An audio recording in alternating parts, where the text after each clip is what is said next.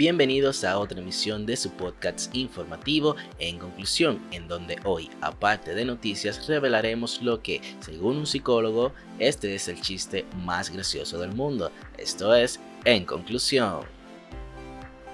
El ministro de Salud Pública aseguró que las autoridades no planean establecer restricciones a la población para las fiestas venideras navideñas, debido a que el número de vacunados avanza a buen ritmo hacia un 70% con las dos dosis. La República Dominicana se prepara para lanzar al espacio el primer satélite fabricado en el país, el cual contará con un sistema de cámaras de alta resolución que indicará la fecha, el lugar y la cantidad de sargazo que llegará a las playas del Caribe en cada temporada, según informó el Instituto Tecnológico de Santo Domingo, INTEC, responsable del proyecto. Según los resultados del Estudio de Salud Financiera 2021, apenas el 15% de los dominicanos podría considerarse que tiene una salud financiera, ya que existen 3 millones de personas en situación de vulnerabilidad y otros 5.8 millones de personas que están sobreviviendo al día a día. La aerolínea TAP Portugal estrenará desde este 11 de diciembre su primer servicio desde el Caribe con vuelos sin escala entre Lisboa y Punta Cana aquí en República Dominicana.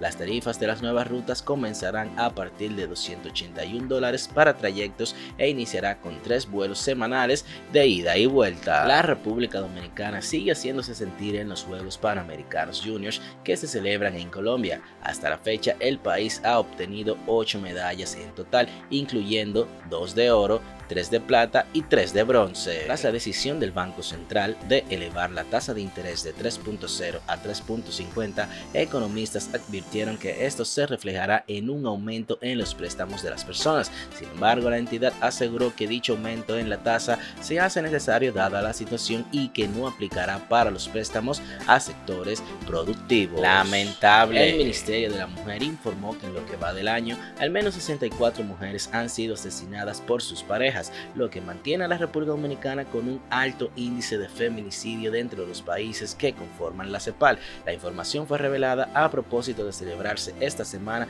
el Día de la No Violencia contra la Mujer. Esta semana fue tendencia el director de la Policía Nacional, Mayor General Ten, tras unas desafortunadas declaraciones, lo que provocó la indignación de personas y varios sectores del país, lo que obligó al general a pedir disculpas públicas. Sin embargo, expertos aseguraron que esto no será suficiente para que la población olvide dichas declaraciones. Internacionalmente hablando, esta semana fue revelada la información de una nueva variante del COVID-19 llamada Omicron, la cual es potencialmente más contagiosa y fue identificada en Sudáfrica. Sin embargo, ya ha sido detectada en varios países europeos, lo que ha obligado a los gobiernos de diferentes naciones a implementar medidas para detener su propagación, incluyendo a la República Dominicana, aunque el cierre de esta emisión, científicos aseguraron que la vacuna contra esta nueva variante podría estar disponible en tan solo 100 días. Una pandilla haitiana secuestró a un corresponsal del grupo Telemicro en Haití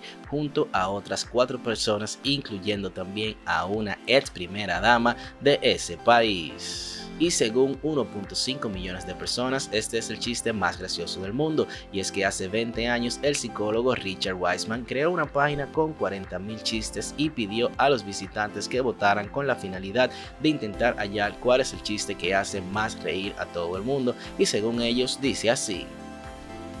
Dos cazadores están en el bosque cuando uno de ellos se desmaya. No parece estar respirando y sus ojos están vidriosos. El otro hombre agarra el teléfono y llama al servicio de emergencias. Dice jadeando al operador, mi amigo, mi amigo está muerto, ¿qué puedo hacer?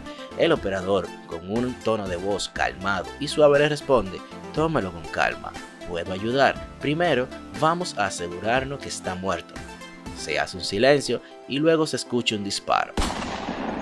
De regreso al teléfono, el cazador le dice, ¿y ahora qué hago? El psicólogo admitió que si bien esta narración no es el chiste más divertido para algunos, es la broma más apreciada globalmente.